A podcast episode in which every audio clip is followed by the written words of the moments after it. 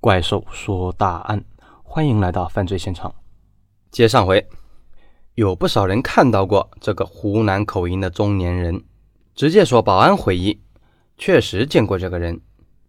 一个老保安私下告诉民警，这些家伙确实不地道。我有些东西可以告诉你们，但是呢，你们千万别说是我说的。你放心吧，我们给你保密。我们这里很大很乱。每天呢都有五十家以上的公司来招聘，求职者也很多，一天正常来说也要来近千人。我们一般呢都记不住人，但我对这个男人有印象啊。有一次我亲眼看到他等着一家公司的人员走了，就坐在人家留下的展台里，装作这家公司的招聘。这种人当然也是有的，一般就是骗子。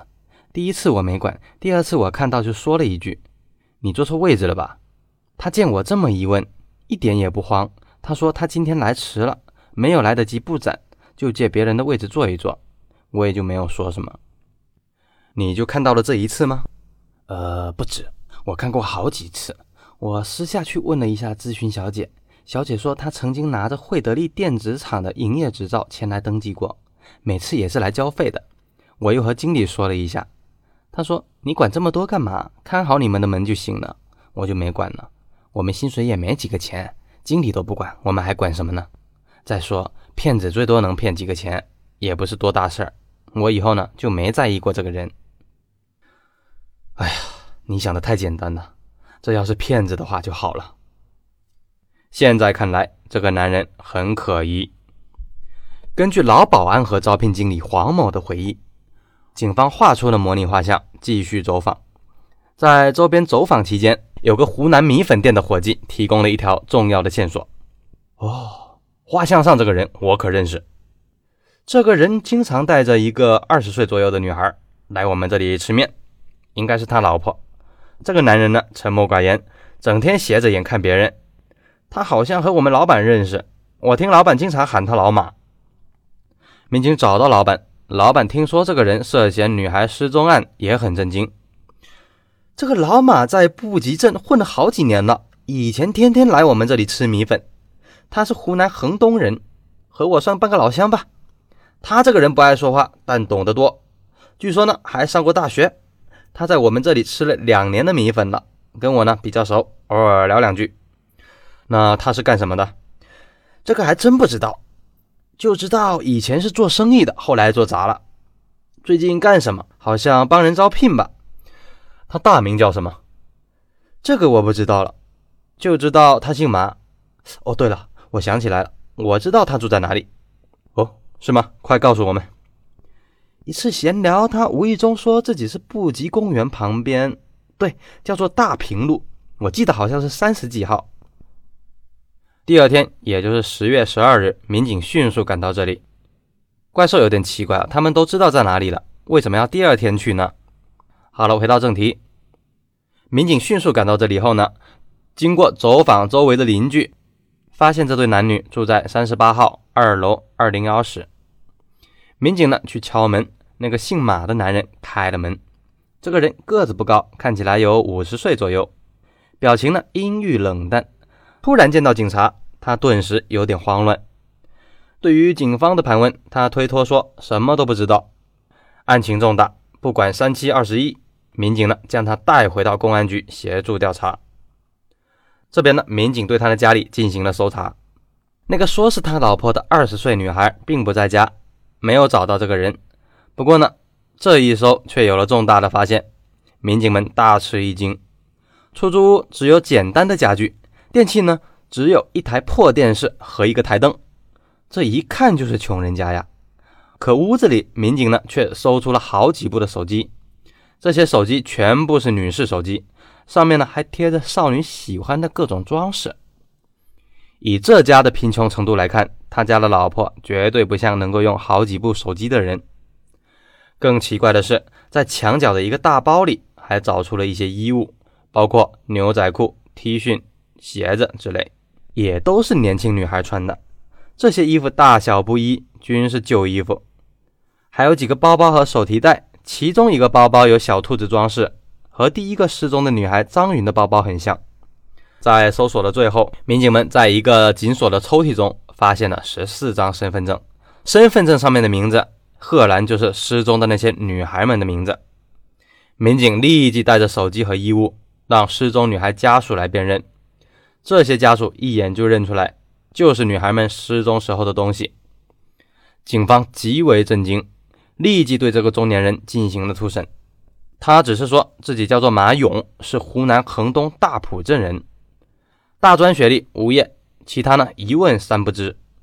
民警连夜审讯了二十四个小时，竟然毫无收获。无论问什么，马勇就是回答三个字：不知道。专案组简单商讨一通，觉得马勇有高度的嫌疑。现在可以确认，这十四个女孩的失踪都和马勇有关系。如果只是诈骗的话，马勇不可能这样顽抗啊！他越是不说，越证明这案子可能是个大案子。于是自然就动刑了。谁知道马勇这个家伙特别的硬，撑了好几天。到后来呢，实在撑不住了，马勇才交代：“你说这些女孩？”都去哪了？我不知道，跟我没有关系。跟你没关系？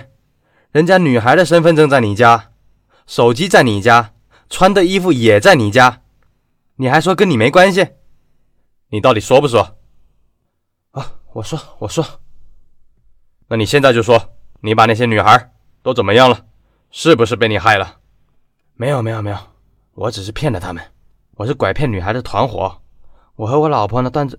我和我老婆段志群两个人去盛兴园职业介绍所搞假招聘，开始只是坐在别人的展台，后来自己搞了个假的营业执照去招聘。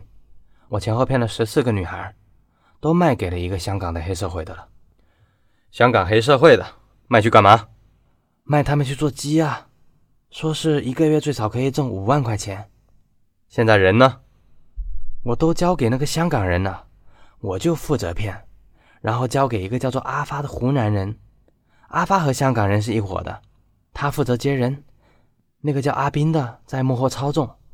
每骗到一个人，阿发给我一千元，其他人我就不知道了。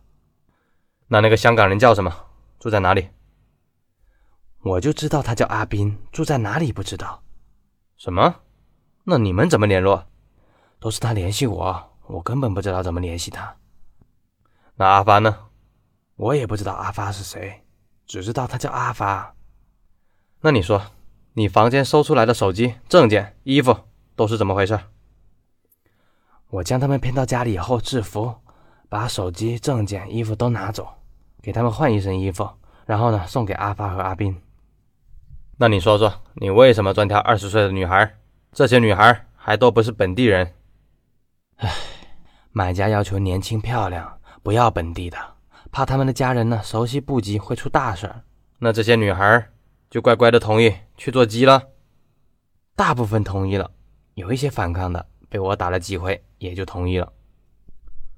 无论警方怎么问，马勇都是这番说辞。无奈之下，警方把这番说辞告诉了失踪的亲属们。一时间，亲属们都悲痛万分，自己的女孩都是二十岁左右的小姑娘，最大才二十二岁。